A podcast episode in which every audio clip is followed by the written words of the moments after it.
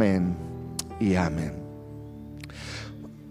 Bueno, pues hoy tengo el privilegio de que Raciel viene a compartir con nosotros la palabra de Dios. ¿Por qué no le damos un fuerte, fuerte aplauso?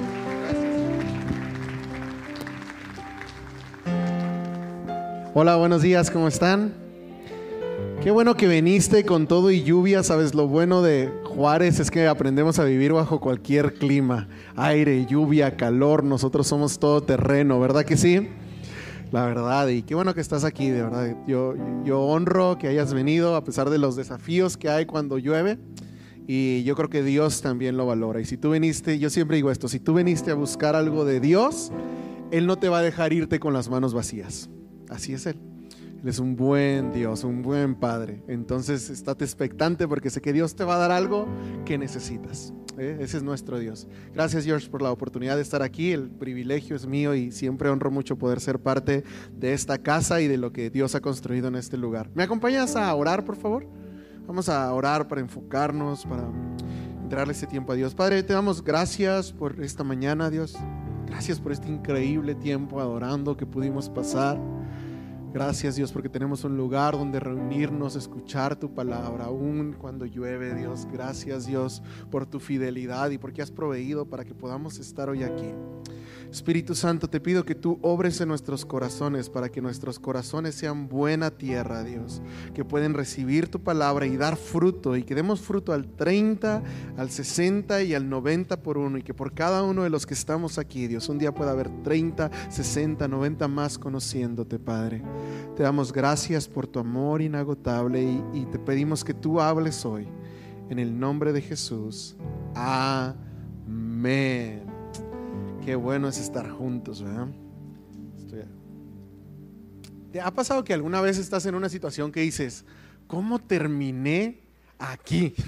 Que de repente estás en un momento de tu vida y dices, ¿cómo fue que llegué aquí? Hace como ocho años yo tuve un momento así y esta era la situación. En el momento en que me di cuenta, esto es lo que estaba pasando. Tenía un amigo, un gran amigo, pero también es grande porque físicamente es grande. Y estaba atrás del carro tratando de acomodarse para dormir. Son las 3 de la mañana. Y él está tratando de acomodarse atrás del carro. Veo que se mueve y se mueve y no cabe porque está muy grande. Y era un carrito chiquito. Y al lado de mí hay una desconocida acostada en el carro. Y yo estoy ahí escuchando a mi amigo, esperando que esta desconocida no vaya a voltear y matarme. Y digo, ¿cómo terminé aquí a las 3 de la mañana en una gasolinera en medio de la nada con mi amigo atrás tratando de dormir y una desconocida al lado. Y la aventura fue esta. Habíamos salido de tomar fotos y video en un evento, ya tarde, ya eran más de las 12, y vamos por el cuatro siglos y vemos que hay una figura caminando. Ya nos seguimos y lo, ¿era una chava? Sí, era una chava. A las dos y media, a las dos y media de la mañana, caminando por el cuatro siglos, nos regresamos le dijimos, oye, ¿a dónde vas? Y como que primero escapó de nosotros y luego insistimos y ya se subió. Y la chava no estaba bien, no sé qué había pasado, pero eh, no, no podía como hilar bien la conversación y todo. Y ese fue el primer error, porque ahora teníamos una chava en el carro y no sabíamos qué hacer con ella.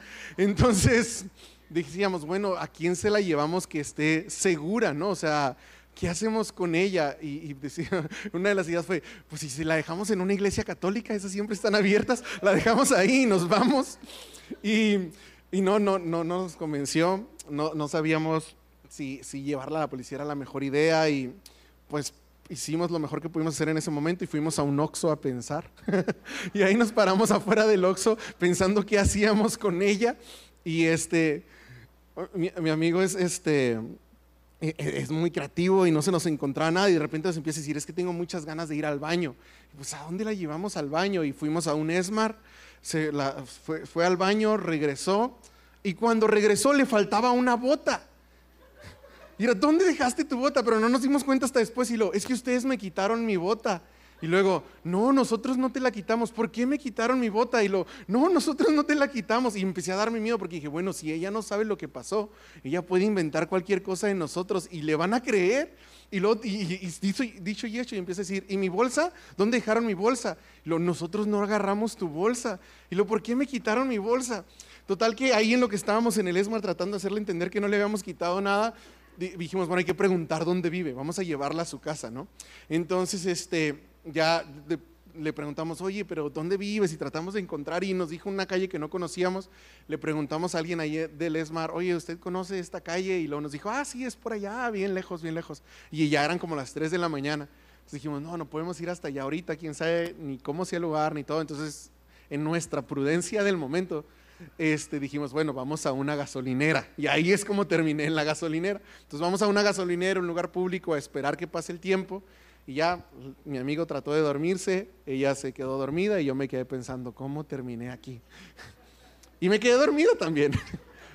Hasta como las seis de la mañana que empezó a salir el sol y volteé y me di cuenta que no estaba en mi casa, dije, ay, no estoy en mi casa. Entonces, ya llevamos a esta chica, ya estaba un poquito más consciente no habíamos pues llegado a nuestra casa nosotros, la llevamos a su casa y yo iba pensando, ahorita que la llevemos, su mamá nos va a decir, qué bueno que trajeron a mi hija, pásenle, aquí les hago un menudito, aquí tengo chicharrón, este, acabo de hacer unas tortillas de harina para quien viniera a rescatar a mi hija. Entonces ya llegamos a medio, como podía ella nos iba guiando porque todavía no estaba del todo bien. Y ya llegamos a su casa o a lo que creímos que era su casa. Y este, y ya tocamos no, salió nadie, se metió ella y nadie salió. Eso fue todo lo que pasó. Mi menudo no se hizo ni las tortillas de harina. Me quedé con mi amigo afuera de la casa y fue como, ya, ya se acabó la aventura. Y la recompensa y las gracias. No pasó nada, la, la, mamá ni salió, solo se metió la chava y ya nunca jamás supimos nada. No quise regresar a la casa, no, no dije, no va a ser que hayan inventado una historia de nosotros. Pero me acuerdo que sí nos sentimos como un poquito decepcionados porque en medio de todo lo que estábamos haciendo con una buena intención, pues sí me hacía sentir como héroe, ¿no? De, oye, recogimos esta chica, quién sabe qué hubiera pasado con su vida, nos desvelamos, nos dormimos en un lugar peligroso, no sabíamos qué estábamos haciendo, arriesgamos nuestra vida. Alguna recompensa debe haber, pero no hubo recompensa, ni siquiera las gracias. Yo, no sé si era una práctica común para esta chica de ir y desaparecer en las noches y regresar a su casa. Tal vez, no sé, la verdad. Pero no hubo nada, nada de recompensa, ni agradecimiento, ni reconocimiento. Y pienso que es normal cuando hacemos cosas buenas esperar un reconocimiento. Esperar, hey, qué bien lo estás haciendo, un aplauso, Ah, pasas mucho tiempo sirviendo y dices, bueno, que por lo menos me reconozcan. Haces cosas por tu familia y esperas como que haya agradecimiento. No se le das a alguien y esperas como, bueno, yo te di esto, espero que te comportes de cierta forma por lo que yo te estoy dando.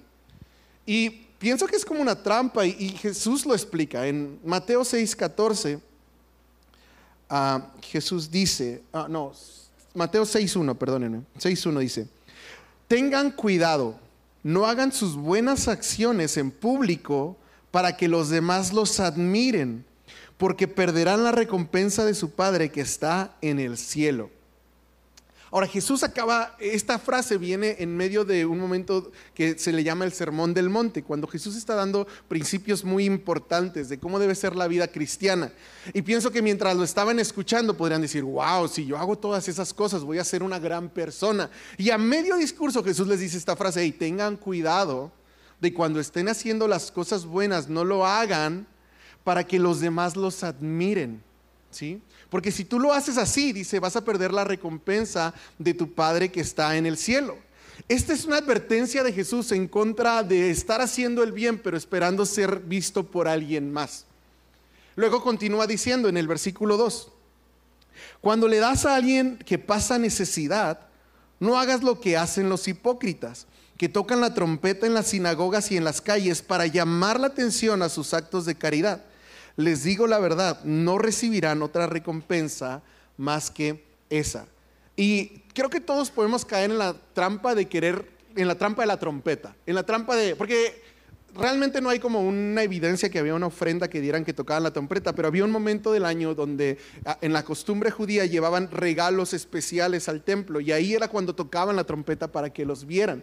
Y obviamente la manera de tocar la trompeta era, podían decir que era celebración, pero realmente lo que estaban haciendo era llamando la atención. Y puede ser que caigamos en la trampa de la trompeta, donde hacemos algo bueno, pero queremos que la gente lo vea, pero queremos que se reconozca y dices, bueno, yo estoy haciendo todo este esfuerzo, pero quiero que me den las gracias, quiero que se vea ahí. Y está bien fuerte porque Jesús les dice, no sean como le hacen los hipócritas.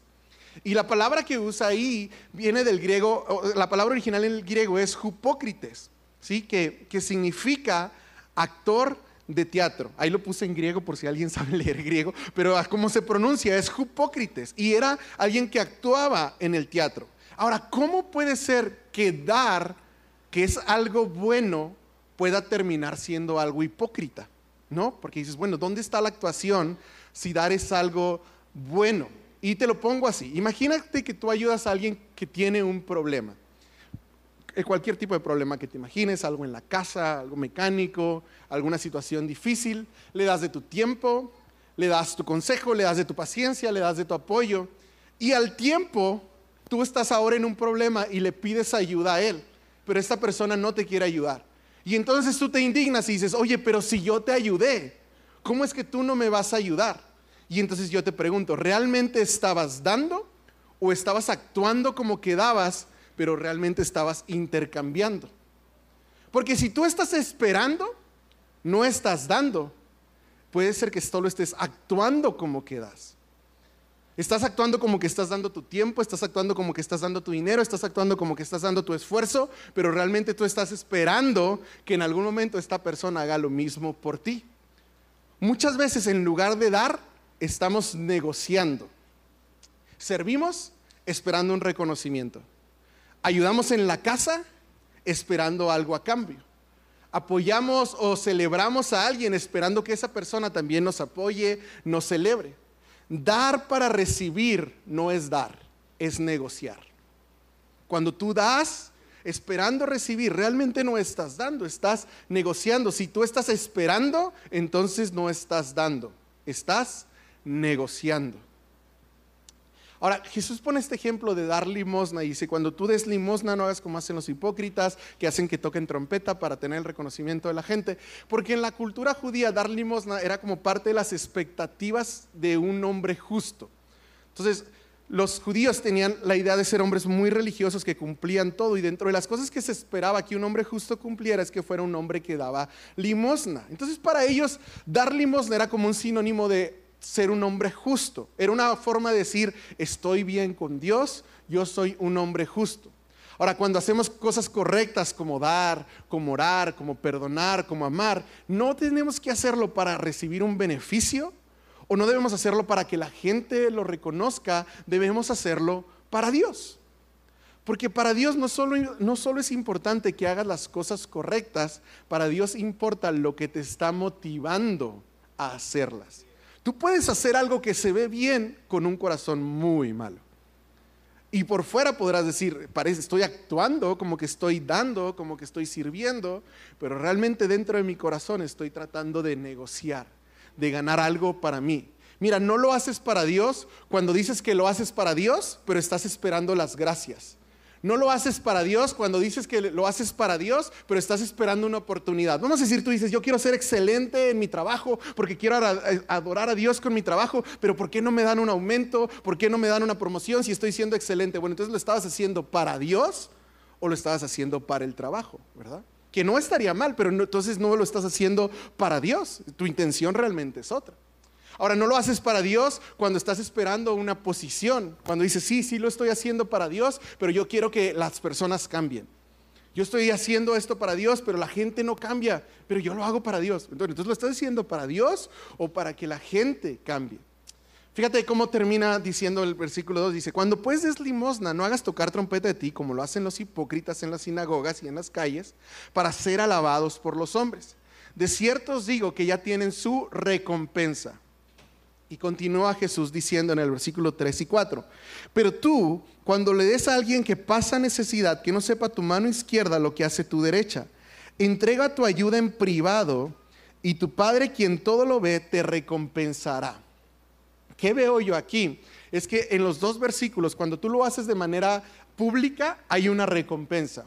Y cuando tú lo haces de manera privada, también hay una recompensa. Y la palabra de Dios, al menos aquí como está traducida, usa la misma palabra recompensa. Pero si revisamos en el primer versículo, cuando dice una recompensa de los hombres, viene de la palabra griego mitos, ¿sí? que significa salario o contrato. Es como Jesús les está diciendo, cuando tú lo haces para la gente, gente te reconozca, y la gente te ve, entonces tú ya vas a recibir tu mitos, tu salario, tu, tu, contrato, vas a recibir el pago por lo que hiciste. Ahora, cuando habla de la recompensa de Dios, usa la palabra griega faneros, que faneros significa restauración, retorno. Entonces, cuando tú lo haces para los hombres, es un negocio nada más. Ok, yo te doy, recibo. Yo lo hice y la gente me reconoció, ya se acabó. Fue un contrato laboral que no se pagó con dinero, se pagó con aplausos, se pagó con reconocimiento, se pagó con oportunidad, o tal vez sí con dinero. Pero entonces tú lo hiciste esperando algo a cambio, tú hiciste un favor esperando un favor a cambio. Muy bien, hiciste una recompensa del tipo mitos, es una recompensa de salario. Hiciste un contrato laboral, no escrito, pero tenías esa expectativa que funcionara como cualquier trabajo.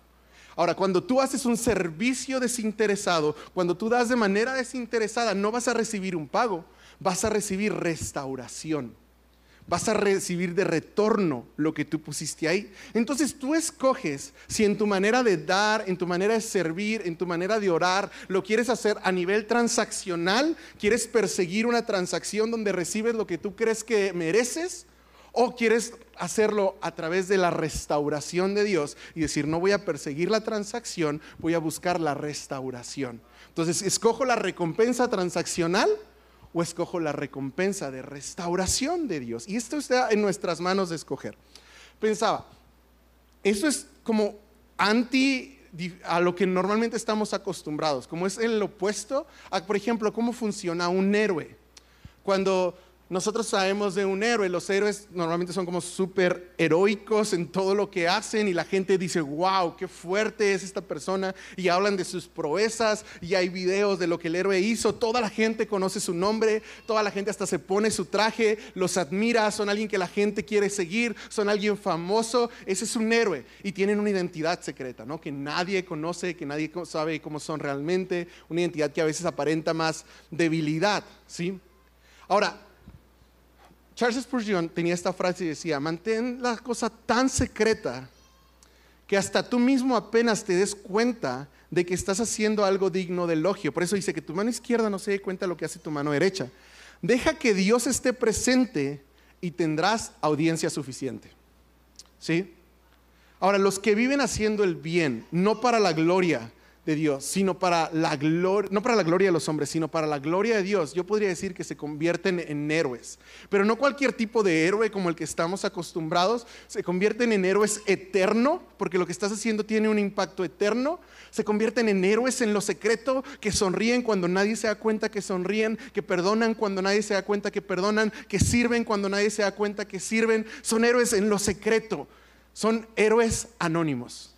Y yo pienso que tú y yo podemos decidir vivir una vida donde no buscamos una recompensa transaccional, sino buscamos una recompensa eterna de Dios, una restauración completa de Dios y convertirnos tú y yo en héroes anónimos.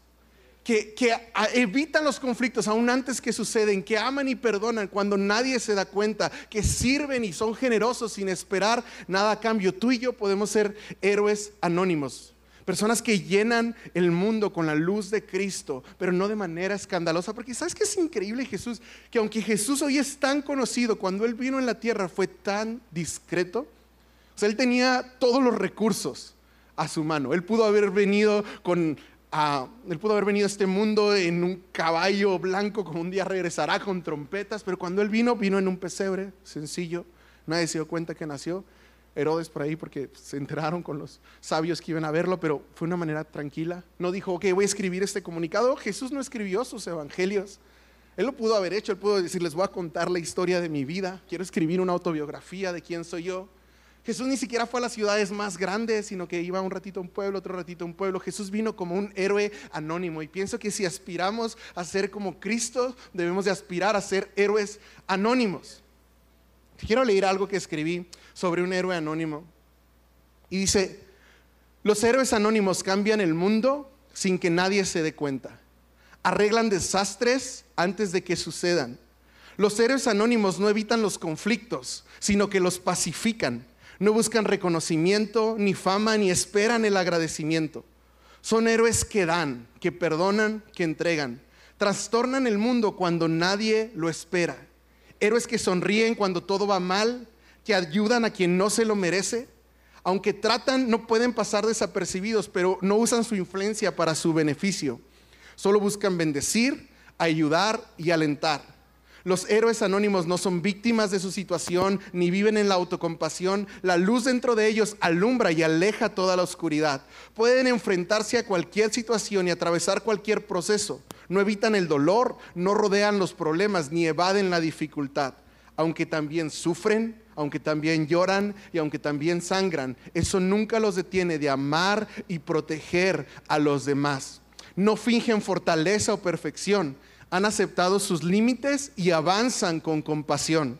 No dan para recibir ni esperan nada a cambio. Tú y yo podemos ser héroes en esta ciudad. Tú y yo podemos ser héroes anónimos en cualquier lugar.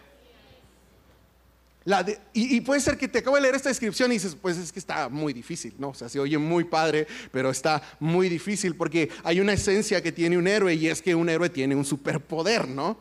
Y tú puedes decir, y, me gustaría ser un héroe anónimo, pero cuando evalúo mis capacidades siento que me falta ese superpoder. Pero sabes, los héroes anónimos sí tienen un superpoder que nadie les puede quitar. Y tú y yo lo tenemos. Tienen una fuerza especial que supera su debilidad. Te voy a decir cuáles son esos superpoderes, porque no solo es uno. Hoy te quiero hablar de tres. Y uno es su fuerza, es la fe. Su energía, la esperanza y su poder, el amor de verdad. Esos son nuestros superpoderes. Y dices, ah, está como me falta, ¿no? Como que yo pensé que ibas a decir que iba a poder tener vista láser y cocinar mi desayuno con mis ojos. Pero te voy a decir porque es un superpoder. Después de la Guerra Fría, esto me, acabo de enterar, ah, el jueves platicando con mi jefa me dijo esto y yo no sabía que existían estas cosas, pero después de la Guerra Fría se encontró que el mundo había quedado de una manera muy como alterada y que vivíamos en un entorno laboral que le llaman buca. No sé si me pueden poner ahí la imagen, por favor. Entonces el entorno buca, un entorno laboral buca, es un entorno laboral que, o sea, es un mundo que a partir de 1980 el mundo quedó como un mundo complejo y ambiguo. Todas las a empresas entendían esto, entendían que las personas viven en un mundo volátil, incierto, complejo y ambiguo y desarrollan estrategias para que las personas puedan ser funcionales a pesar de esta realidad. Esto de por sí no suena muy bien. Pero después de la pandemia cambiamos de un entorno buca a un entorno bani.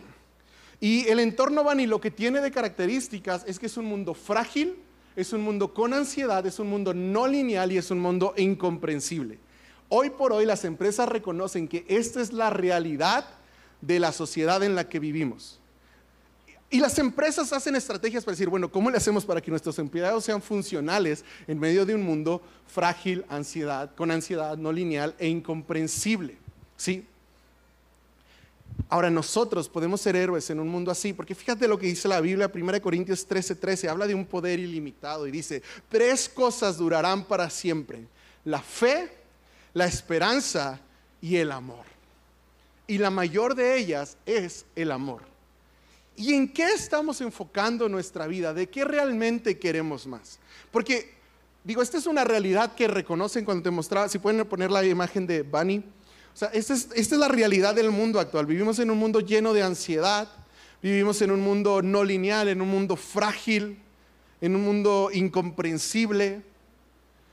Y en medio de ese mundo, ¿de qué estamos buscando más tú y yo? ¿Sí?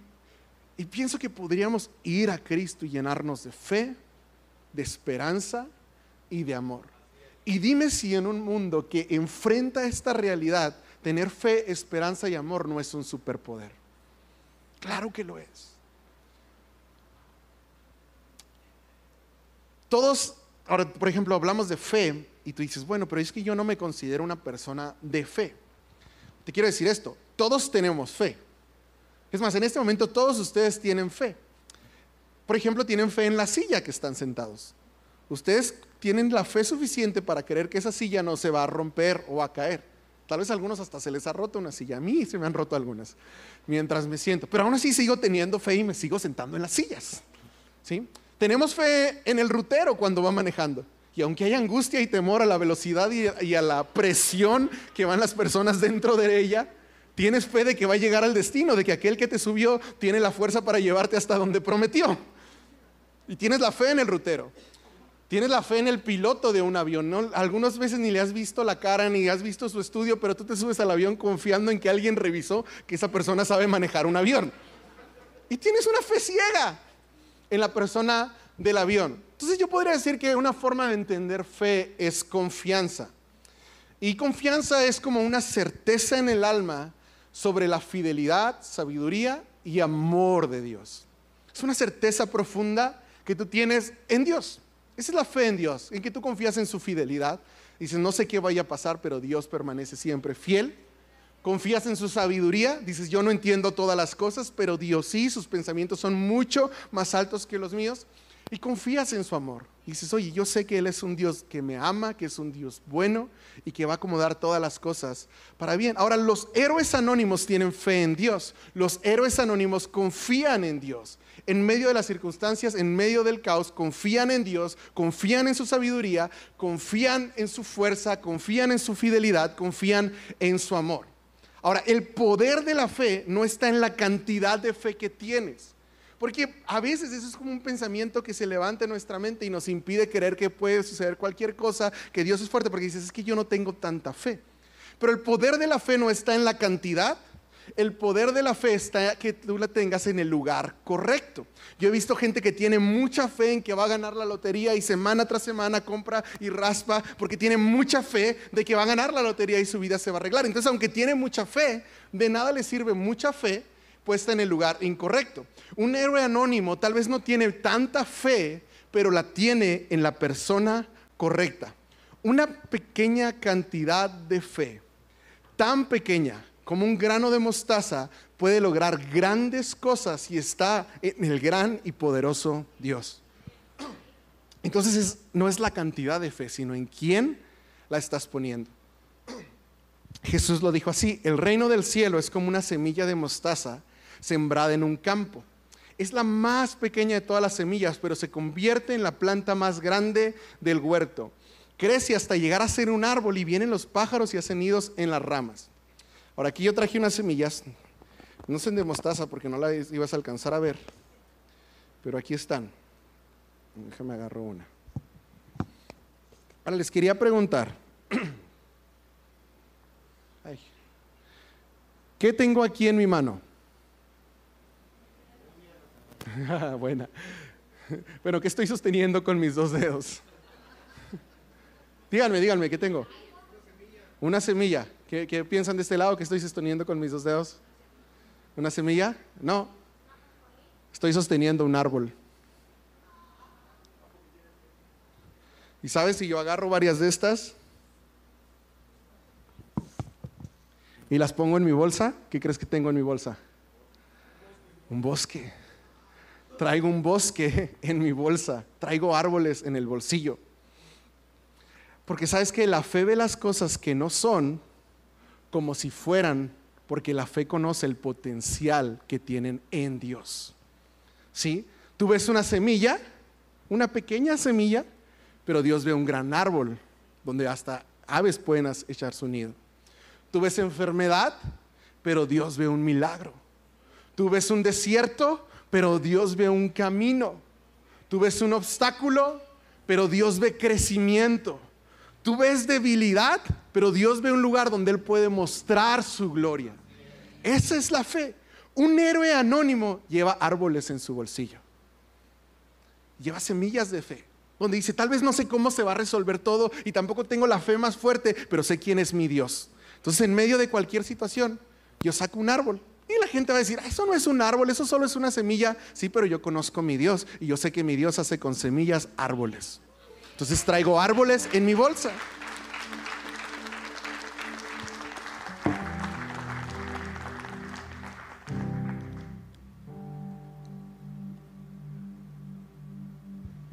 Un héroe anónimo sabe que la palabra de Dios no regresa vacía. Es que para qué le predicas si nunca cambia. Hey, es un árbol. Tú ves una semilla sembrada en su corazón, pero yo sé que eso va a producir un árbol. Un Dios ve, un, héroe anónimo sabe que Dios puede suplir conforme a sus riquezas en gloria. Y tú dices, ay, pues ¿por qué vas a diezmar si es bien poquito? Sí, pero en las manos de Dios se va a convertir en un bosque de provisión. Un héroe anónimo sabe que para Dios, todo lo que hace para Dios no es inútil. Es que ¿por qué te pones allá afuera a recibir a la gente? Hoy empezaron con un par de chicos ahí con un letrerito, ¿lo vieron? Bajo la lluvia y les dije, métanse y luego, no, no, no, aquí queremos estar. ¿Para qué te pones ahí? ¿De qué sirve que tengas un letrero? Un héroe anónimo sabe que de tener un letrero parece algo pequeño, pero que las manos de Dios puede cambiar la vida de una persona. Cuando tienes a Dios en la fórmula, aunque sea poquito lo que tienes, es más que suficiente. Lo otro que necesitamos en un mundo frágil, con ansiedad, no lineal e incomprensible, es esperanza. Héroes anónimos con esperanza. Un mundo caótico necesita héroes que tienen esperanza. Y puedes decir, pero es que ¿cómo puedes tener esperanza con todo lo que está pasando? Esta semana pasó esto del tiroteo en Cielo Vista y dices, ¿cómo puedes tener esperanza si y hay un terremoto que mata miles de personas. ¿Cómo puedes tener esperanza en un mundo así? Me encanta, a mí me encanta, este es uno de los versículos que más me fortalece. Lamentaciones 3, 21 y 22 dice, no obstante, a pesar de todo lo que pasa, aún me atrevo a tener esperanza cuando recuerdo lo siguiente, el fiel amor del Señor nunca se acaba. Sus misericordias jamás terminan. ¿Sabes? No se le acabó a Dios el amor. Dios sigue amando a este mundo, Dios sigue amando a tus hijos, Dios sigue amando a tus compañeros de trabajo, Dios sigue amándote a ti y a tu familia. El amor de Dios nunca se acaba. Y mira, mientras tú pongas tu esperanza en Dios, nunca vas a ser decepcionado. Charles Stanley decía, puedes pasar por dificultades, adversidad o pruebas, pero mientras estés anclado a Él, tendrás esperanza. Porque la esperanza no tiene que ver con lo que estás viviendo, sino con lo que estás esperando. Porque mientras estoy viviendo una tormenta, yo estoy esperando que Dios venga y me sorprenda. Que Dios venga y me sostenga. No quitando la tormenta, a veces caminando sobre ella. Pero Dios viene y te sorprende. ¿Sabías que mucho de lo que te lastima en la vida no es ni siquiera lo que te pasa en la vida, sino lo que tú esperabas que pasara? Que muchas veces cuando alguien te lastima es porque tú tenías la esperanza en lo que ellos iban a hacer. Porque en lugar de ser un héroe anónimo hacías las cosas esperando que las personas se portaran de una forma, esperando que ellos hicieran algo y en lugar de darle la gloria a Dios y poner tu vista en Él, tú estabas esperando que algo sucediera. Y cuando tú no pones tu esperanza en Dios, muy probablemente vas a ser decepcionado. Pero cuando tú haces hijos, pero yo estoy confiado que aunque yo estoy haciendo esto, que nadie ve, Dios sí lo ve y va a hacer algo que aunque yo estoy dando y no estoy recibiendo, Dios sí lo ve y va a hacer algo. Mi esperanza no está en la gente, mi esperanza no está en las circunstancias, mi esperanza está en Dios. Y los que tienen su esperanza en Dios no serán avergonzados. No vas a ser avergonzado. Dios no te va a fallar. Hebreos 10:23 dice, manténganse firmes sin titubear en la esperanza que afirmamos, porque se puede confiar en que Dios cumplirá su promesa. Puedes confiar en Dios. ¿Cuál es la mayor promesa que tenemos de Dios? Que un día estaremos con Él cara a cara. Y ya no va a haber muerte, no va a haber dolor. Se va a acabar ese mundo buca o el otro que tenemos, el mundo Bani, y vamos a estar en un mundo Cristo, lleno de esperanza, lleno de amor, lleno de salud. Los héroes anónimos tienen su fuerza en la fe, su energía en la esperanza, pero recuerda, su superpoder es el amor. Y este versículo decía, tres cosas duran para siempre, la fe y la esperanza y el amor. Y la mayor de las tres es el amor. Porque cuando estemos cara a cara con Dios, probablemente ya no vas a necesitar fe para creer que Él es real. Y probablemente ya no te vas a tener que esperar el momento de la resurrección o del retorno de Cristo, porque ya vamos a estar con Él. Pero vas a tener toda la eternidad para ser amado y amarlo a Él. Siempre vamos a poder amar al Señor. Y cuando leíamos de la recompensa, cuando Jesús explica, haz las cosas en secreto, sé un héroe anónimo, dice, para que sea tu limosna en secreto y tu Padre que ve en lo secreto te recompensará en público. Y pensamos que lo más bonito de ese versículo es que Él nos va a recompensar en público, pero lo más increíble de ese versículo es tu Padre. Que Jesús está diciendo, sabes, Dios ve todo lo que haces. Y sí, te va a recompensar, pero ese Dios es tu Padre. Dios quiere que conozcas que eres su hijo que si tú has decidido creer en Él, tú eres su hijo, eres amado, que puedes tener una relación con Él. Y solo vas a poder ser un héroe anónimo que puede dar, que puede amar, que puede perdonar, que puede orar si estás parado confiado en el amor de tu Padre. Si estás sobre la inseguridad de lo que te han lastimado, sobre tus dudas de ti mismo, es muy difícil dar porque tienes miedo. Pero el amor perfecto echa fuera todo el temor. Cuando estás parado, confiado en que eres un hijo amado, entonces puedes dar. Mi papá es el dueño de todo. No necesito que me des lo que te estoy dando, yo tengo mucho más en Cristo. Te puedo dar todo el tiempo, todo el esfuerzo, todo el amor, sin esperar nada a cambio. Oye, pero no te lastima que lo hagan, no. No me parece bien, pero yo no pierdo nada. Yo tengo mucho más en Cristo. Hoy Dios, ahora tal vez cuando entiendes que Dios te ama no necesitas nada más. Y a veces tal vez vamos por la vida limosneando amor de una relación o aceptación, esperando llegar a un lugar y que te acepten y es que ¿por qué no me aceptan? Es que ¿qué hay mal en mí? ¿Por qué no te has dado cuenta que ya fuiste aceptado? Qué bonito ser aceptado entre las personas, pero aún si no, eres aceptado entre Dios, en el reino eterno. Tal vez has hecho cosas que están mal porque querías aceptación yo, sé que esto no estuvo mal, pero tenía que hacerlo, todos en el trabajo lo estaban haciendo. Tal vez lejos de ser un héroe anónimo, hoy te sientes como un villano público. Sí, me gusta todo lo que dices de ser un héroe anónimo, pero cuando veo mi vida, no veo una vida de héroe, veo una vida de un villano y no solo un villano anónimo, sino un villano público, que ha lastimado, que ha ofendido, que ha buscado su propio interés, su propia ganancia. Pero hoy Dios te está dando la oportunidad de arrepentirte y poder disfrutar ser un hijo amado de Dios. ¿Sabes por qué un héroe anónimo puede ser un héroe anónimo? Porque no le hace falta nada, porque está completo.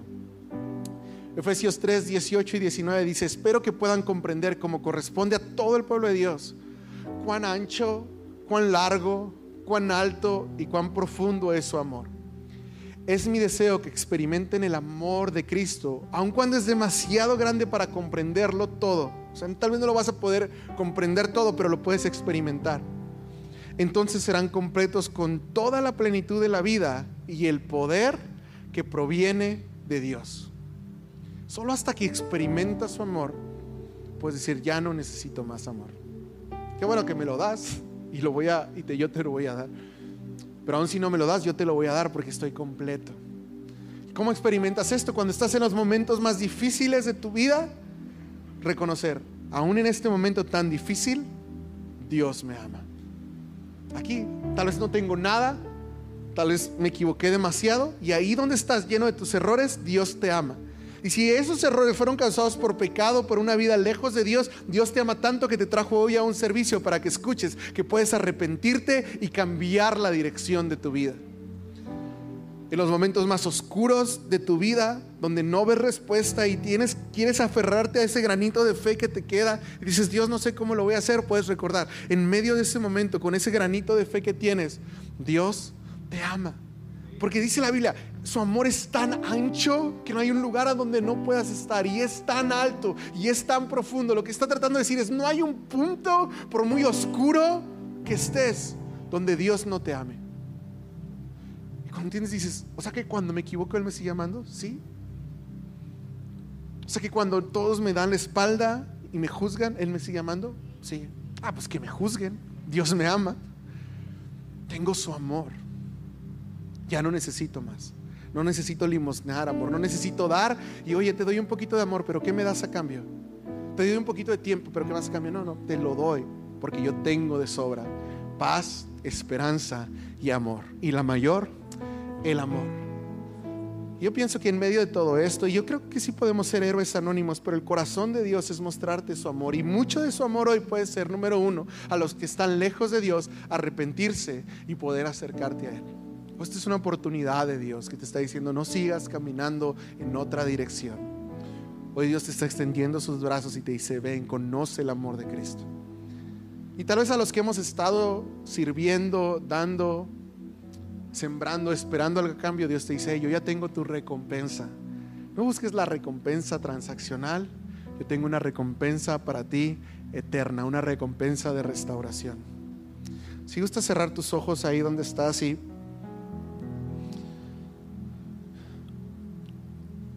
Ahorita hablaba del villano público o de que tal vez tu corazón ha estado lejos de Dios y si tú hoy te das cuenta que necesitas cambiar la dirección de tu vida, Dios te quiere mostrar tu amor. Él te quiere mostrar cuánto te ama y necesitas arrepentirte, cambiar de dirección, creer en Él, pero Él te va a ayudar y Él te está amando hoy, ya te está ayudando hoy. Si tú hoy quieres tomar la decisión de seguir a Jesús, de dejar tu camino y disfrutar este amor, esta paz, esta esperanza, estamos todos con los ojos cerrados, pero me gustaría invitarte a que levantes tu mano porque quiero orar contigo. Veo manos de este lado, veo manos aquí también. Deja tu mano ahí en alto. Muy bien, puedes bajarla ahí. Algunos tal vez han estado lejos mucho tiempo y están regresando, otros nunca habían estado. Pero sea cual sea tu, tu, situación, Dios te está hablando hoy, Dios te quiere abrazar hoy. Me gustaría que todos juntos repitiéramos una oración que no es como una oración mágica, sino es una declaración, es un buen primer paso de regreso a casa. Entonces todos ayúdenme a repetir. Señor Jesús, hoy me arrepiento del camino que he tomado. Y entrego mi vida a tus pies. Quiero seguirte. Lávame de mi maldad. Perdona mis pecados. Y lléname de tu amor. Quiero aprender a seguirte y amarte te entrego mi vida. En el nombre de Jesús. Amén. Eso es bueno. Dios está feliz con los que levantaron sus brazos. Y si tú has estado como haciendo las cosas, esperando algo a cambio, y Dios trajo convicción a tu vida, y aún si no, yo creo que no hay mejor forma de terminar a Dios diciéndole, Dios, todo es por ti. Se trata de ti de exaltarte a ti, de adorarte a ti. Y tal vez no recibo la recompensa y tal vez nadie se da cuenta de todos los sacrificios que hago, pero tú sí, Dios. Y eso me llena de fe, de esperanza y de amor. Te quiero animar a que te pongas de pie y terminemos diciéndole, Dios, se trata de ti. Dios, lo hacemos por ti. Guarda nuestro corazón de querer una recompensa humana y buscar siempre tu recompensa, tu restauración. Se trata de ti, Jesús. Queremos vivir una vida que gira en torno a ti, en darte la gloria a ti, en representarte a ti, y que nada nos quedemos nosotros, Dios. Guárdanos, Dios, de buscar el reconocimiento humano, Dios. Que podamos vivir una vida de honra y adoración a ti. Dios, te exaltamos, te adoramos, te honramos, Padre. Tú eres digno. Se trata de ti. Siempre ha sido bueno Dios. Siempre ha sido